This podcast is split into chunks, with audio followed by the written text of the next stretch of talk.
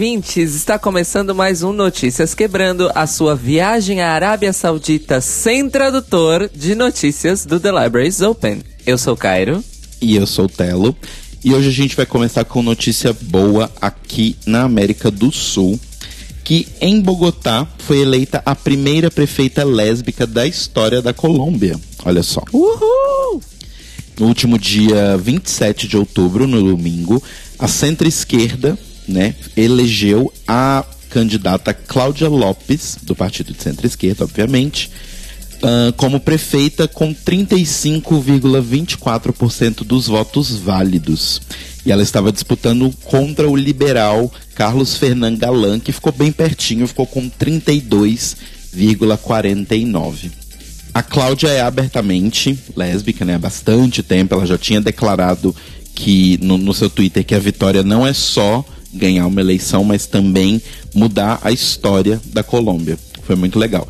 E ela propôs três objetivos: inspirar, unir e ganhar. Para a ideia é alcançar os objetivos e ela quer que as pessoas façam história. Inclusive, assim que, que aconteceu essa vitória dela, circulou né, na internet a, a foto dela beijando a namorada na comemoração. Achei fofo. Sim, foi bem bonitinho. E de acordo com a Folha de São Paulo, né, ao longo da campanha ela deu várias declarações e tal, mas a principal que mais ficou emblemática da campanha dela é que ela se declarou uma mulher incorruptível. A gente sabe que isso é um pouco complexo, mas né? É. Vamos tentar acreditar. Uhum. E a ideia dela é colocar mais policiais na rua, ops, combater o trabalho infantil e realizar políticas públicas visando combater a gravidez na adolescência. Outro ponto também importante para ela é expandir as oportunidades de educação e de trabalho para adultos com mais de 45 anos. Olha só. Assim, falando um pouquinho sobre a Cláudia, ela tá na vida política desde os 19 anos. Ela nasceu em 1970. Ela participava do movimento estudantil, aquela trajetória que a gente está acostumado mais com a esquerda, né, de pessoas de movimento estudantil e tudo mais. Principalmente na América Latina, né?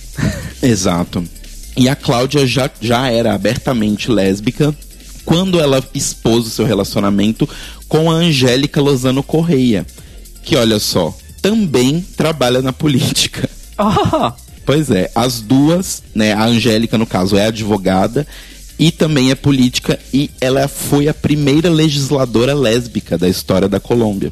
E isso deu até uma confusão porque existe uma lei na Colômbia que diz que pessoas do mesmo partido é, e que sejam eleitas, né, estejam exercendo cargos públicos, não podem ser casadas. Só que aí elas deram aquele xangô falaram: então, gente, na Colômbia não pode casar gay. Então a gente não é casada, a gente só namora. Estão erradas? Não estão. Pois é, é o xangô de duas pernas virando contra, né?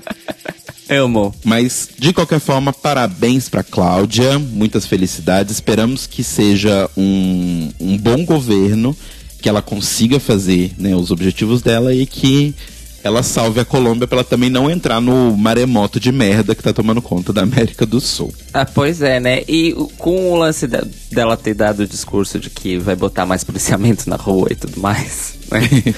vale reforçar que ela é de centro-esquerda. Uhum. E eu entendo o apelo que isso tem, porque Bogotá é considerada uma das capitais mais violentas do Cone Sul, né? Sim, sim. Então eu até entendo esse apelo, né? Mas, parabéns. Isso é importante, né? Sim, é importante para nós enquanto comunidade. É o que a gente fala, tipo, do Fernando Holliday, né? A gente odeia ele, mas que bom que ele existe, tá lá. E agora a gente vindo aqui pro Brasil, o Jornal Nacional, né, e o principal jornal da, da Rede Globo, está completando seus 50 anos de existência. E nesse, nesse processo de aniversário, eles estão fazendo uma coisa que eu pessoalmente achei muito legal, que é durante 50 dias, 100 diferentes pessoas vão compor a bancada do jornal. Eita! Né? Todos os dias, um jornalista e uma jornalista normalmente, mas já tiveram duas mulheres e já tiveram dois homens também compõem a bancada do jornal e são jornalistas, assim, da Rede Globo, mas do país inteiro.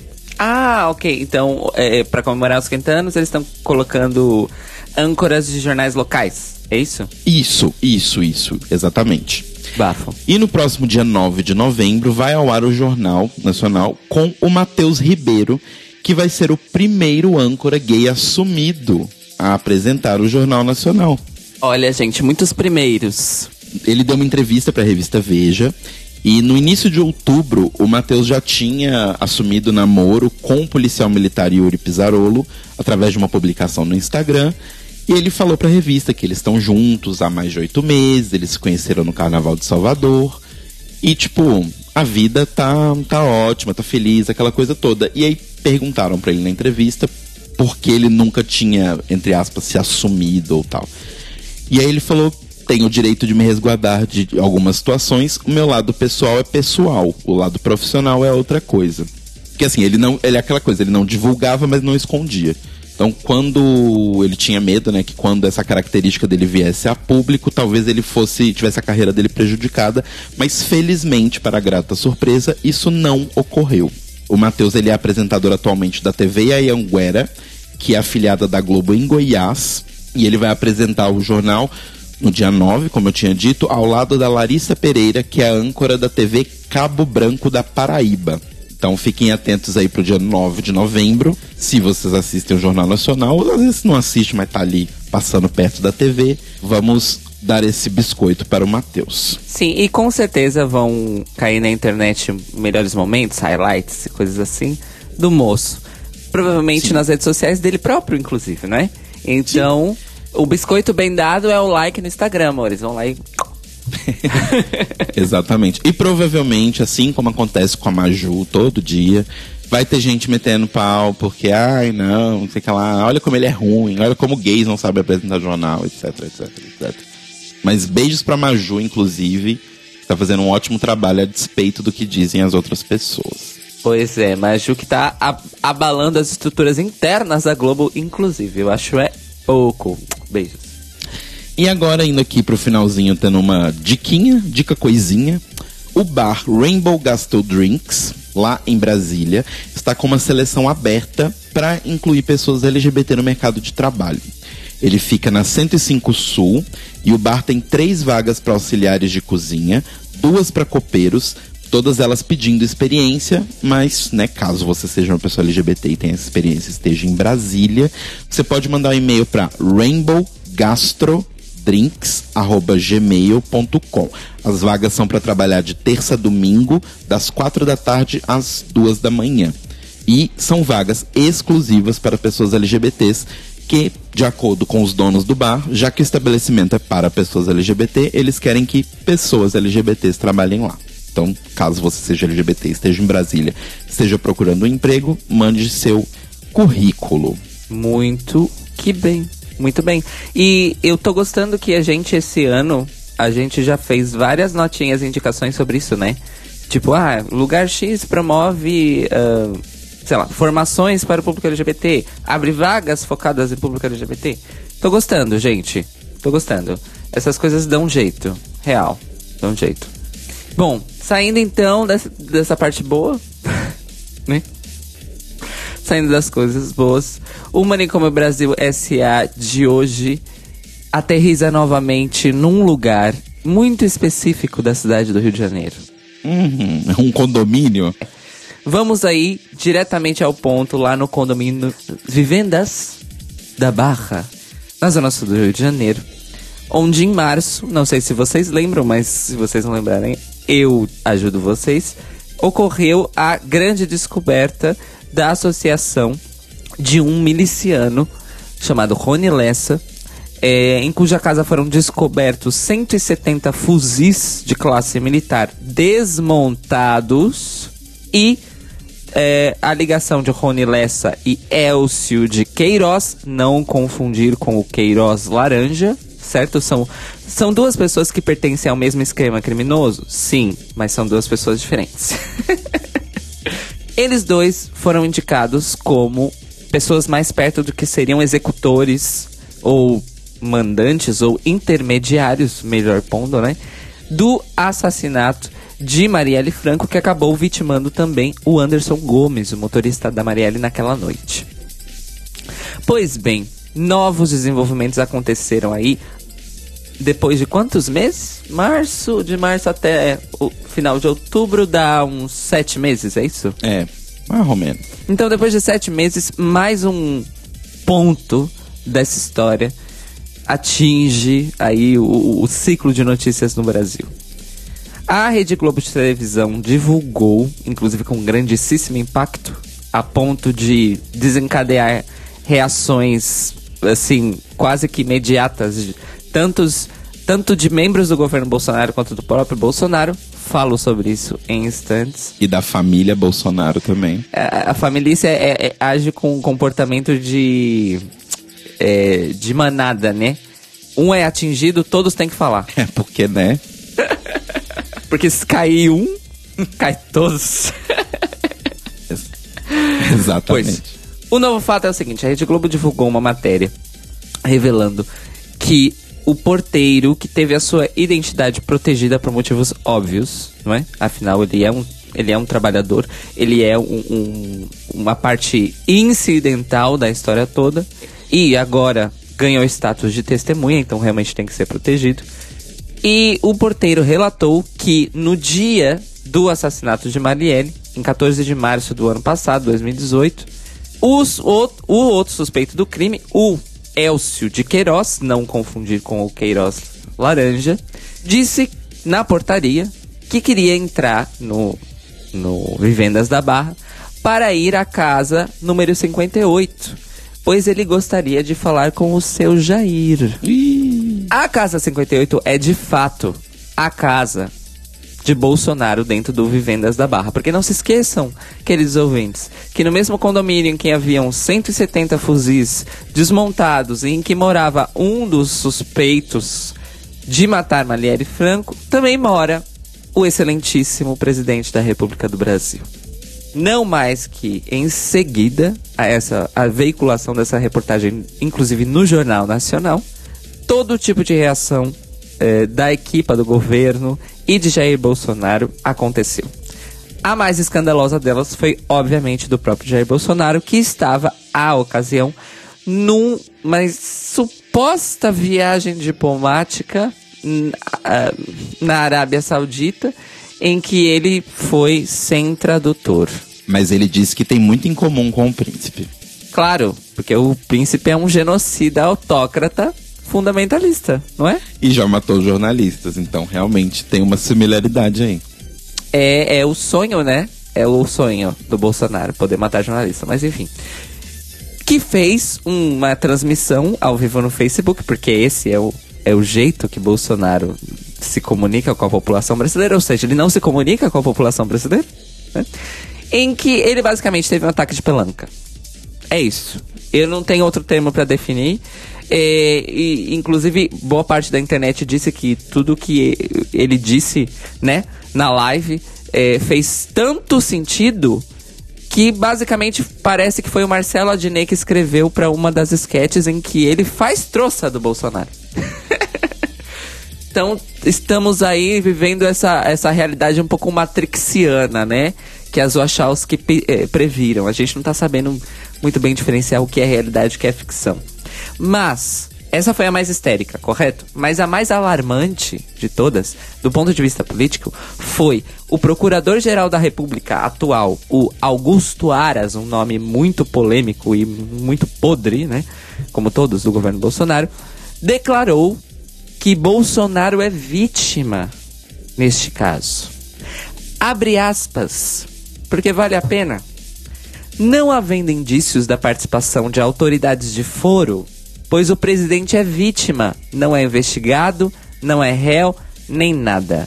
Quem tem prerrogativa de investigar o caso é a Polícia Federal e o Ministério Público Federal do Rio. Eu recebi hoje a informação sobre a reportagem e vou enviar para o MPF do Rio.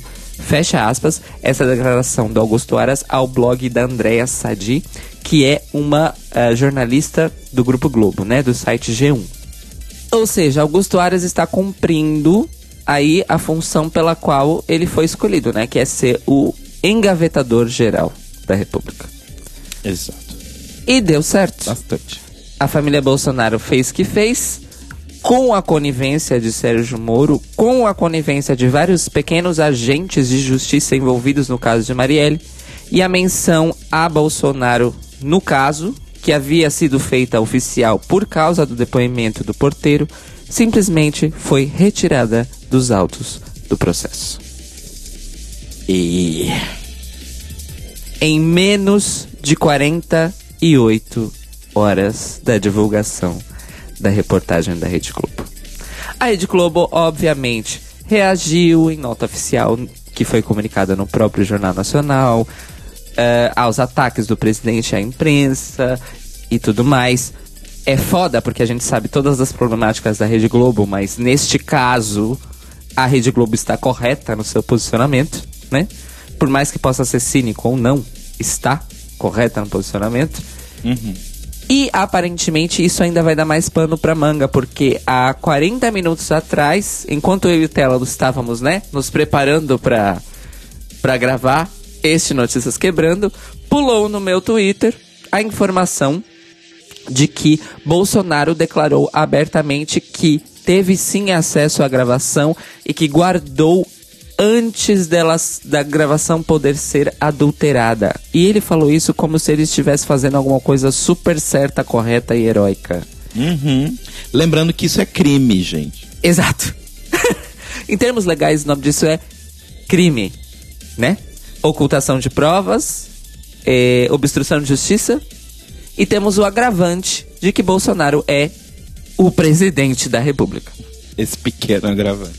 Esse detalhe, esse detalhe, pequenos detalhes tão pequenos de nós dois. Pois é. Pois bem, essa, esse novo ponto, no caso de Marielle, acabou le por levantar muitas questões e questionamentos com relação à idoneidade das pessoas envolvidas na investigação do processo. E deflagrou uma série de mudanças na equipe e também nas. Uh, como eu posso dizer? Na, ju na jurisprudência do caso, não é? O caso aparentemente vai ter que ser realmente levado para uh, o STJ, porque a partir do momento que o nome do presidente da República é citado num, num processo criminal, o caso se torna uma jurisprudência de ordem federal, não é? e tem que ser julgada na mais alta corte do país, porque isso pode envolver eh, consequências institucionais terríveis. Vide, vide o julgamento do ex-presidente Luiz Inácio Lula da Silva. Exato.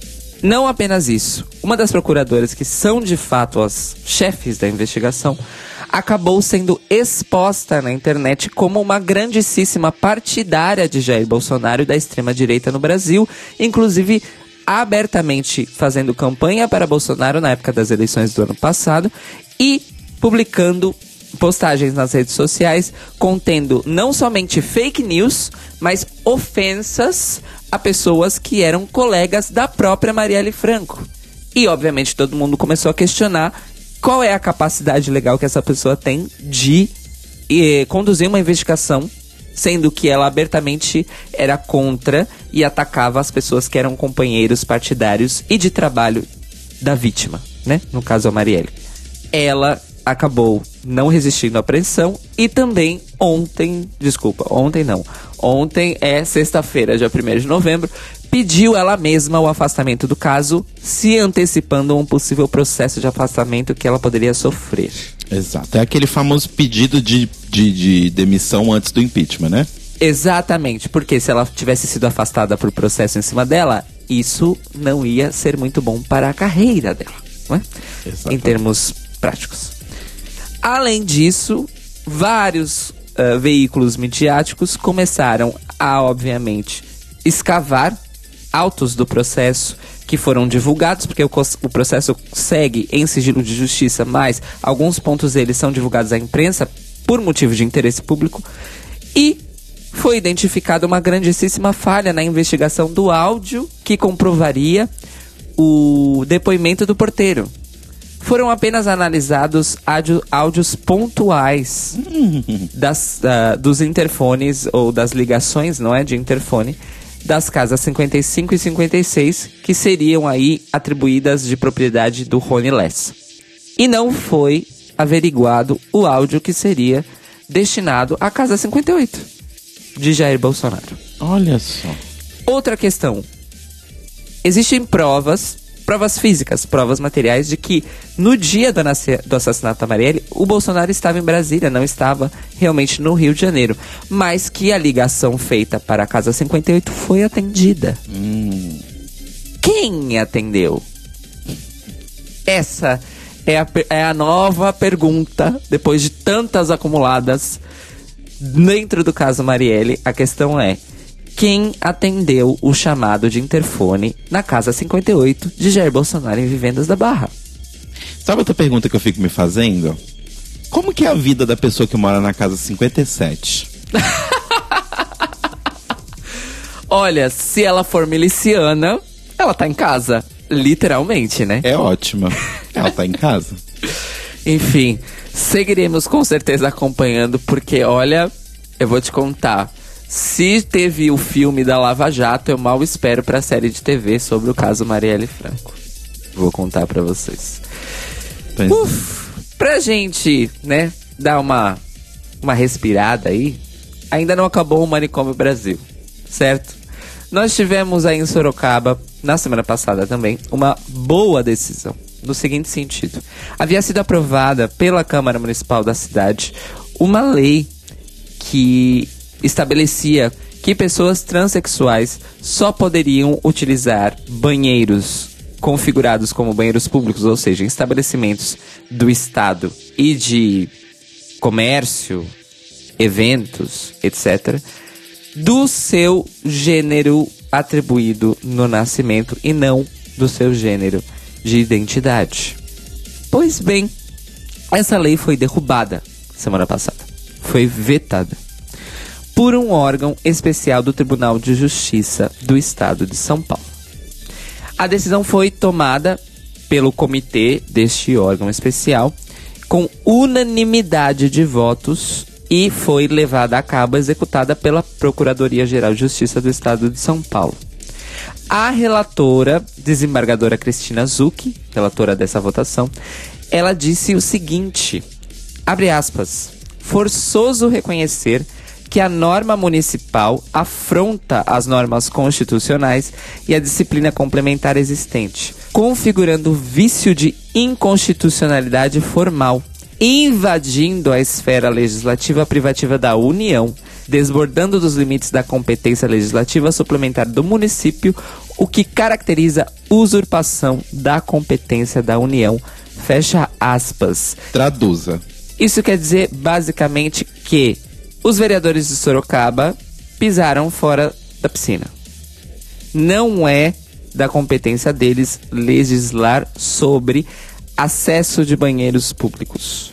Principalmente porque, como também explicitou a Cristina Zucchi no relatório da decisão, não existe legislação federal que verse sobre o assunto, então estados e municípios não podem fazê-lo. Certo? Esperamos aí que depois dessa decisão em Sorocaba, nenhum estado e nenhum município tente fazer isso de novo, já que existe aí a jurisprudência estabelecida e só vai dar dor de cabeça e gastar dinheiro público, né? Vamos falar a real. Em outra cidade do estado de São Paulo, no caso, a capital paulista, a Comissão de Constituição e Justiça da Câmara de Vereadores da, da cidade aprovou na última quarta-feira, dia 30, um projeto de lei que prevê multa para qualquer forma de discriminação em razão de orientação sexual ou identidade de gênero. Entre elas, impedir a locação e compra de bens, móveis ou imóveis, ou demitir um trabalhador em função da orientação sexual ou identidade de gênero. Olha só que coisa boa.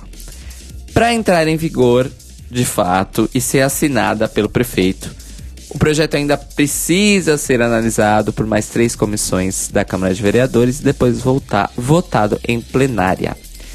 O projeto originalmente previa uma multa de até 76 mil reais, mas depois da revisão do texto, é, ficou estabelecido que o valor da multa será estabelecido a cargo da prefeitura depois que a lei for aprovada.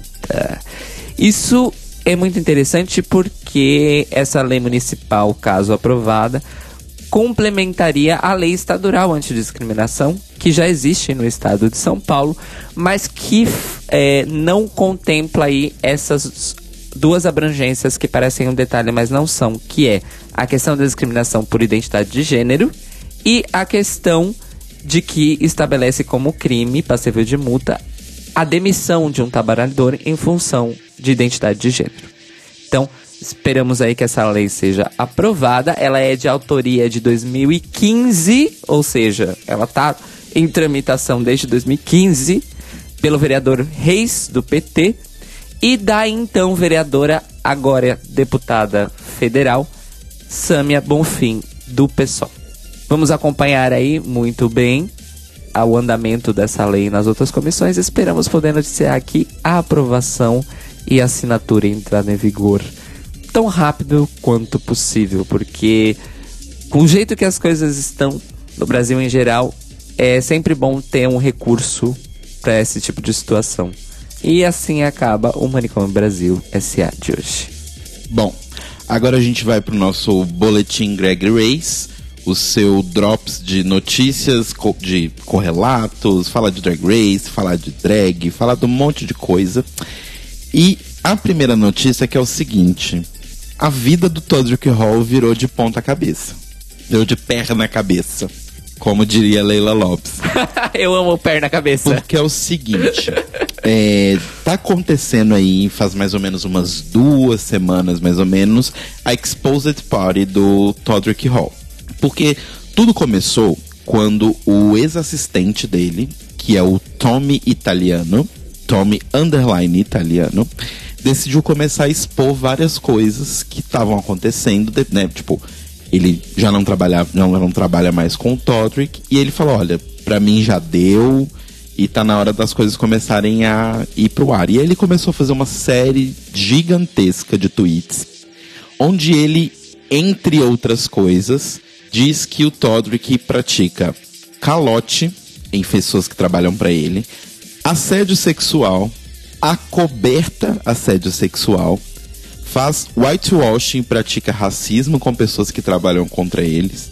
E além disso, ainda a cerejinha do bolo é um falso do caralho com a Taylor Swift. o que o, o, o Tommy fala né, entre os seus vários tweets é que, tipo, o Todrick não é uma pessoa legal como ele se vende para as pessoas. E, assim, o principal motivo, eu acho, que o Tommy né, revelou todas essas coisas é porque é uma coisa sistemática. Não é uma coisa que aconteceu uma vez ou outra. Tipo, é sistemático. Inclusive, ele fala que pediu demissão quando o trabalho dele, o trabalho normal de assistente do Todrick, virou ir toda cidade que eles iam fazer show, ele ia numa casa de strippers para contratar garotos de programa pro Todrick. Quando o trabalho dele virou isso, ele falou: então, para mim já deu. Principalmente pelo fato, aí vem a, a talvez a, uma das maiores acusações, que o Todrick não paga as pessoas que trabalham para ele, né? Tipo, ele simplesmente não paga as pessoas. Parece que tem várias pessoas que participaram dos clipes de Nail Hair Hips Heels e também do último clipe que ele lançou, como é o nome? Fag? Que não foram pagas enquanto ele gasta 2 mil dólares com garotos de programa por fim de semana. Uh, nossa, pesado. Bem pesado. Aí o Tommy fala que ele não falou isso antes porque ele sempre foi muito ameaçado pelo Todrick, não só ele, como várias outras pessoas também foram ameaçadas pelo Todrick, tanto que ele mostra várias fotos de e outras pessoas que também foram se juntando e também é, falando, né, revelando coisas do Todrick, vários acordos de sigilo assinados. Então a pessoa ia entrar com um processo contra ele. Aí sabe aquela coisa que tem, tipo, How to Get Away with Murder, Scandal, que as pessoas sentam numa sala. NDA. É, é, exato. E aí elas conversam do tipo, então tá, eu não vou revelar, mas eu preciso de 5 milhões de dólares. E aí entrega os 5 milhões de dólares pra pessoa, a pessoa assina um contrato dizendo que não vai processar, não vai levar aquilo pra justiça. E tem vários do Todrick. Não só de calotes, mas também de abuso sexual. Inclusive, uma coisa que o Tommy fala sobre a questão de abusos sexuais e tudo mais é que o Todrick vive apertando a bunda e pegando no corpo das pessoas e botando o pau pra fora quando tá entre ali as pessoas que trabalham com a equipe dele e fica o tempo todo fazendo brincadinha de cunho sexual, abraçando, dando beijinho e não sei o que. E inclusive, durante a turnê do Straight Outta Foss, o Chester Lockhart, que é amicíssima da Todrick e que é amicíssimo também, se eu não me engano, da Kimchi, mas é aquele mocinho mais feminino que tá no clipe de Nail, Hair, Hips, Heels. Que tá ali dançando no final junto com o Tório e tal. Diz o Tommy que eles estavam no busão da turnê e simplesmente o Chester enfiou a mão dentro do short dele e começou a ficar, né, tipo, ai ah, não, vamos fazer alguma coisa, vamos fazer alguma coisa, vamos fazer alguma coisa. E o Chodrick, quando eles desceram do ônibus, virou pra ele e falou assim: você não vai contar nada para ninguém, não, né? Porque você não quer perder o emprego. É, gente, é nesse nível. A coisa é bem tensa. E aí tem essas coisas menores, do tipo, um vídeo do Todrick falando mal pra caralho da Taylor Swift, falando, tipo, várias merdas, que o Tommy gravou ali discretamente para depois usar, né? Acabou usando. E, tipo, roubo de direitos autorais de coisas, gente que não, não, não recebeu, gente que, tipo, ah, não, beleza, é, a gente vai te pagar tal coisa mês tal. E aí o Todrick, quando chegava na época, simplesmente contratava a pessoa de novo e aí falava, ah, não, porque a gente junta. E aí eu te pago os dois semana que vem. E não pagava. Puta que pariu. Então um negócio assim, tenso. Tenso, tenso, tenso. E aí aconteceu que, agora nesse último dia 28, o Todrick foi se defender das acusações. Porque até agora ele tava tentando e tal, tipo, aqui e ali mas meio que não estava adiantando muita coisa. E aí aconteceu que ele postou no seu Instagram falando o seguinte, eu vou ler aqui a nota dele. Porque tinha uma pessoa que, que também denunciou o, o Todd, que foi o Tom, que foi justamente esse dançarino que não foi pago sobre o clipe, né? Que participou do clipe e não foi pago. Ele falou, abre aspas. Este Tom, basicamente, não tem currículo. Eu deixei de ligar para agências e realizei uma audição para escolher um elenco de dançarinos que ele jamais teria oportunidade de participar, por ele não ter agente. Ele falhou em mencionar que desde Neo Hair Hips Heels eu o contratei mais duas vezes nas quais ele foi pago. Então ele postou essa insanidade duas semanas após ele filmar o clipe de Fag. A não ser que você seja stripper, você nunca é pago imediatamente em Los Angeles. Nunca. Ele postou diversas vezes sobre a incrível experiência que foi estar no set e fazer os vídeos, mas então mudou seu tom, o que, na minha opinião, foi porque ele ficou amargo por não ter sido convidado a sair em turnê comigo. No fim das contas, eu quero que vocês saibam que se isso fosse fácil, todas as pessoas que estão por aí sentadas repostando e tentando me derrubar, estariam elas mesmas fazendo o que eu faço. Eu construí minha carreira à marca do zero. Eu competi com grandes artistas nos charts, com meus álbuns que escrevi e produzi por conta própria. Eu vou continuar me esforçando e lutando pela minha carreira e vou lembrar de todas as amizades falsas que vejo curtindo, comentando e até compartilhando essas histórias maldosas. Desculpe a todos que machuquei ou descartei no processo de perseguir os meus sonhos. Eu juro que nunca foi intencional. Amo vocês, pessoal, e continuarei seguindo em frente. Olha, gente, é pesada a história. Envolve muita gente. muita gente. Gente, já tem até a Manila na Puta história. que pariu. Quando tava rolando a coisa toda, o Todrick fez até um tweet falando sobre o Tom. Antes dele virar agressivo sobre o Tom, né, antes de fazer esse post no Instagram, ele falou: Não, eu adoro o Tom, tipo, eu amo ele, é uma surpresa para mim. Ele não foi pago ainda, ele será. Eu não sabia que ele não tinha sido pago. Uh, não porque ele está tentando me expor que ele vai ser pago, mas porque ele merece.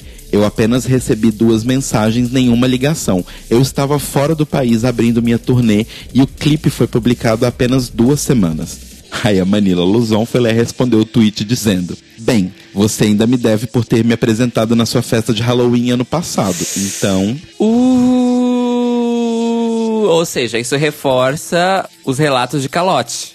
Exato. Gente, assim, é, a lista, eu, eu não li nem nada. Tipo, ainda tem outras coisas do tipo.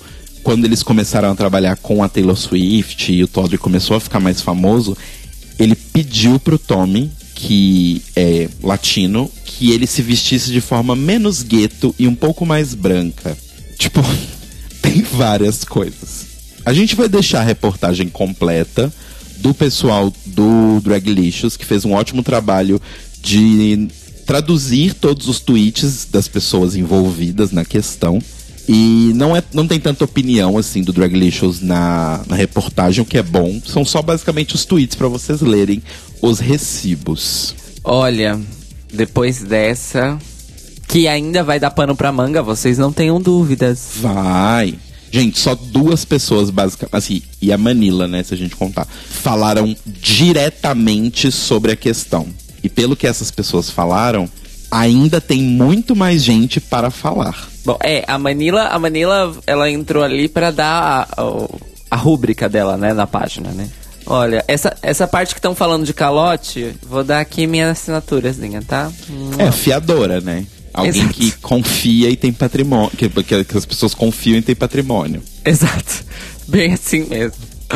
Ai, meu Deus. Pois bem, em bafos mais leves, mas ainda bafos, a nossa querida Yekaterina Petrovna Zamolodkova, ou como seu pai gosta de chamá-la, Katia, deu uma entrevista para o youtuber Joseph Shepard, em que ela fez aquele lance do ai, It all, né? A Katia bota tudo pra fora, fala sobre tudo e blá blá blá, etc e tal. Inclusive é um vídeo bem comprido, acho que é quase 40 minutos, é 35 minutos assim, é é uma entrevista bem grande. Mas o grande destaque dessa entrevista foi quando o Joseph eh, começou a, a falar com ela sobre a experiência dela em Drag Race e tudo mais.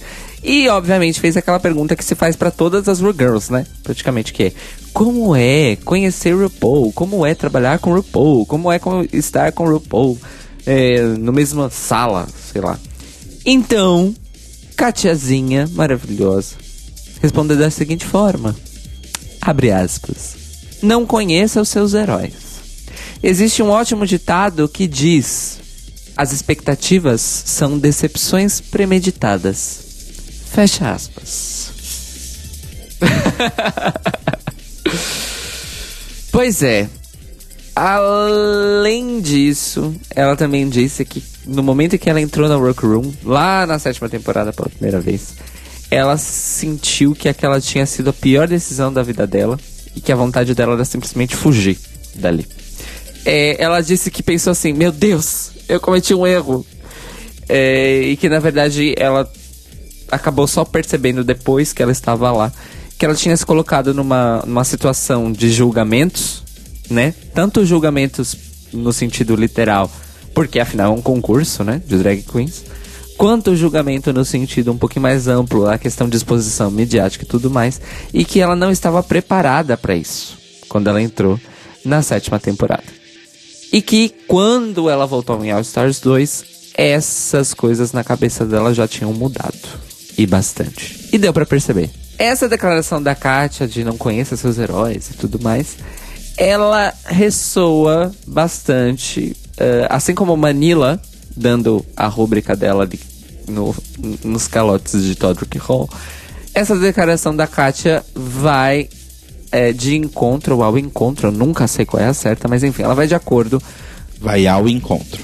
Quando concorda, vai ao encontro. Quando discorda, vai de encontro. Ah, sim, porque ir ao encontro é tipo você encontra uma pessoa e dá um abraço. Ir de encontro Exato. quando você tromba, né? Tipo, Tromba. ah, ok. Ok, obrigado. É, então, vai ao encontro de várias outras, vamos dizer assim, instâncias, não é? Em que Ru Girls fizeram declarações parecidas sobre RuPaul.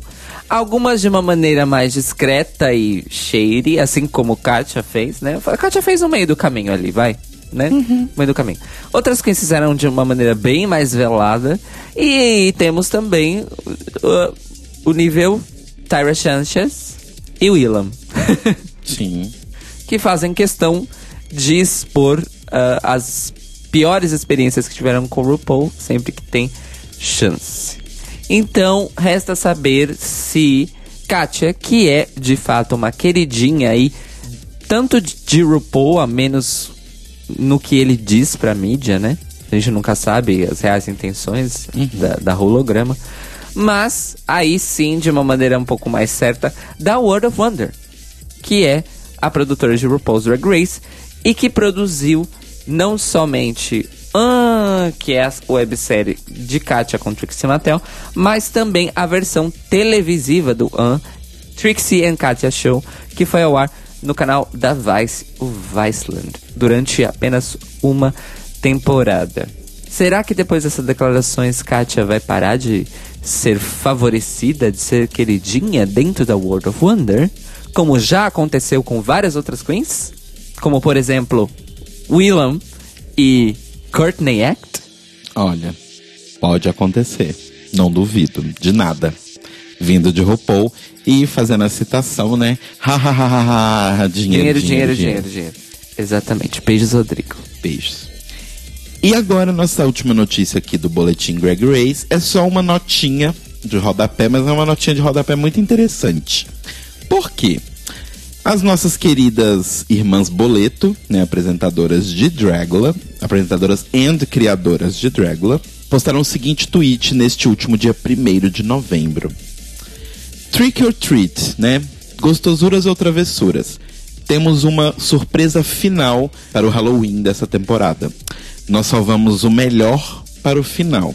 The Bullet Brothers Dragula e agora está em streaming exclusivamente na Netflix. Reassista o show, faça binge watching, deixa todo mundo sabendo que você está assistindo e nos ajude a espalhar a palavra. E aí você me fala, mas Telo, por que essa notícia? Então, queridos, é, não sei se vocês se lembram, mas teoricamente a emissora, vamos colocar assim, né, de streaming digital oficial e exclusiva de Dragula era a Amazon. Porém, durante toda a temporada, a Amazon deu várias pisadas na bola, com episódios saindo no dia errado, e aí às vezes não saía no dia errado, mas atrasava, né? Em vez de sair antes, saía depois. E aí saía dois episódios de uma vez. Aí, quando eles iam, né, tipo, ah, tá online. E aí saía só para os Estados Unidos e Inglaterra. E aí o combinado era que fosse também para Canadá, Austrália e outros lugares. E aí não ia. Grandes tretas. E acabou que a surpresa é essa. Então tá, vocês não ajudaram? Simplesmente cortaram relações com a Amazon e agora as temporadas vão estar todas na Netflix. Ainda não estão na Netflix Brasil. Existem teorias de que o, o catálogo da Netflix Brasil vai atualizar no dia 8 de novembro com as temporadas completas. Mas nos Estados Unidos a temporada 1 e a 2 já estão online. Aí na Europa já tá, Cairo? Olha, eu chequei hoje é, no Netflix, porque assim, eu, eu tô usando ainda a conta brasileira, mas supostamente quando você viaja, não sei se vocês chegaram a, a fazer isso na Espanha, mas supostamente quando você viaja, você ah, só pode acessar o, o catálogo do país em que você se encontra, não do país do qual é sua conta original. Vocês chegaram a checar isso na Espanha? Então, a gente não chegou a checar. A gente não, não, não chegou a abrir. Eu até pensei nisso, mas na correria da viagem a gente acabou nem olhando. Mas o que eu achei bem surpreendente. Porque assim, eu entenderia se elas falassem: olha, Amazon, vocês perderam a exclusividade, porque vocês pisaram na bola e a gente também vai colocar no Netflix. Só que não, o lance é exclusivo Netflix. Pois. Então, assim, julgo? Não. Não julgo, gente, não julgo. Nunca julgarei. E assim, é muito doido. Porque será que essa negociação foi feita porque a Amazon pisou na bola? Ou isso já estava nos planos dos boletos? Não, eu acho que é porque pisaram na bola. É, eu também acho.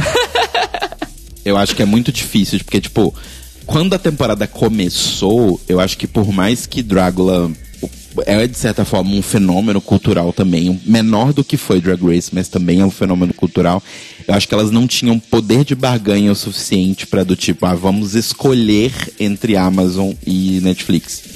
A Amazon abraçou, elas falaram, beleza, vambora. Só que aí foi pisada na bola atrás de pisada na bola.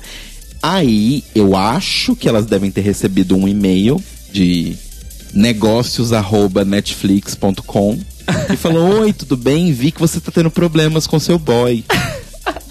Quer me conhecer?" Tá tudo bem? Tudo bem? É, bem Enfim. isso mesmo, bem isso mesmo. Bom, que chegue logo então no, no- nos outros territórios do Netflix, né, amores? Porque eu também quero ter aqui acessível. Já assisti tudo? Já. Já. Vou ver de novo. Talvez. Não sei. Mas seria legal pro show mesmo, né? Pro show seria legal. Enfim.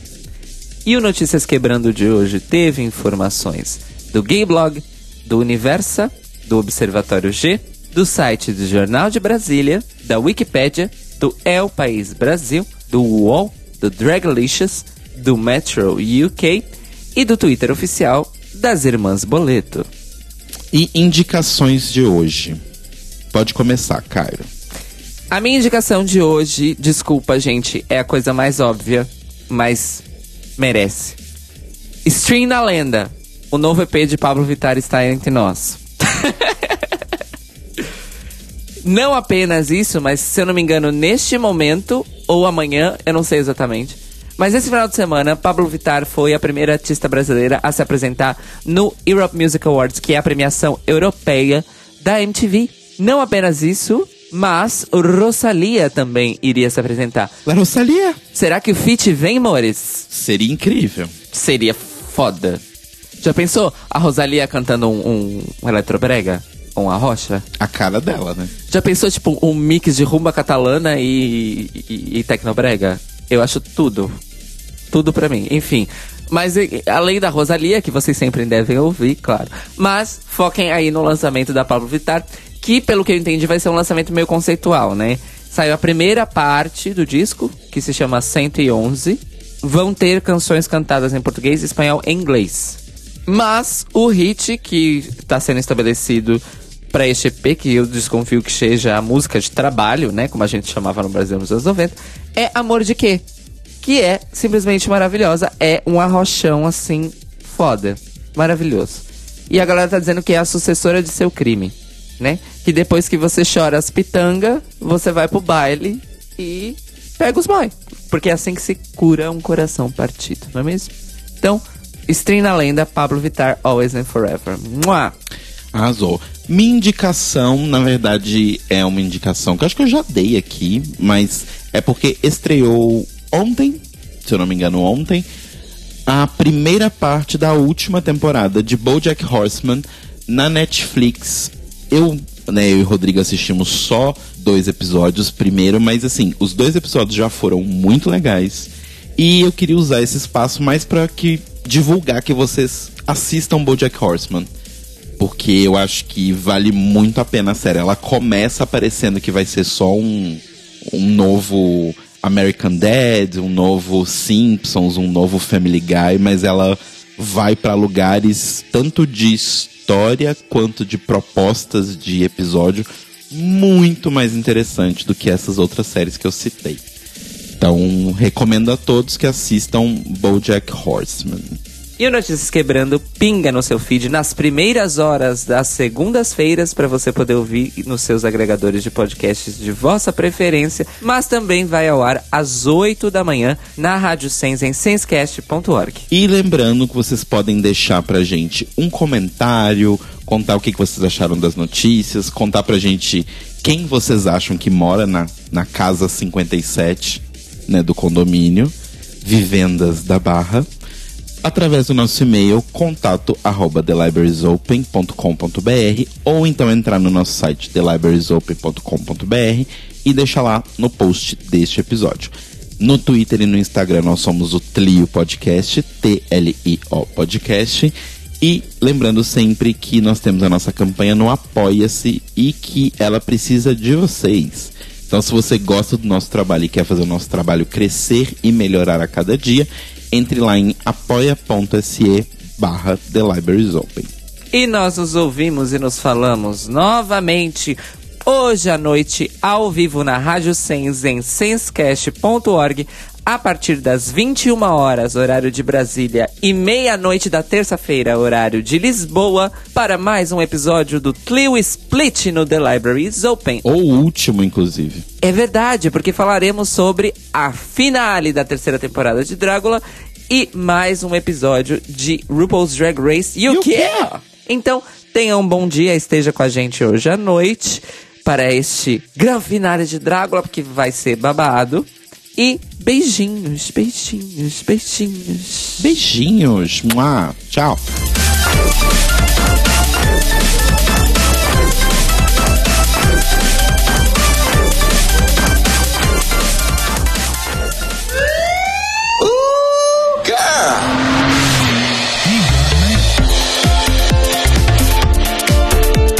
Esses são os nossos queridos apoiadores que ajudam a fazer do Tlio um podcast cada vez melhor por meio da nossa campanha no Apoia-se. Obrigado, Moris!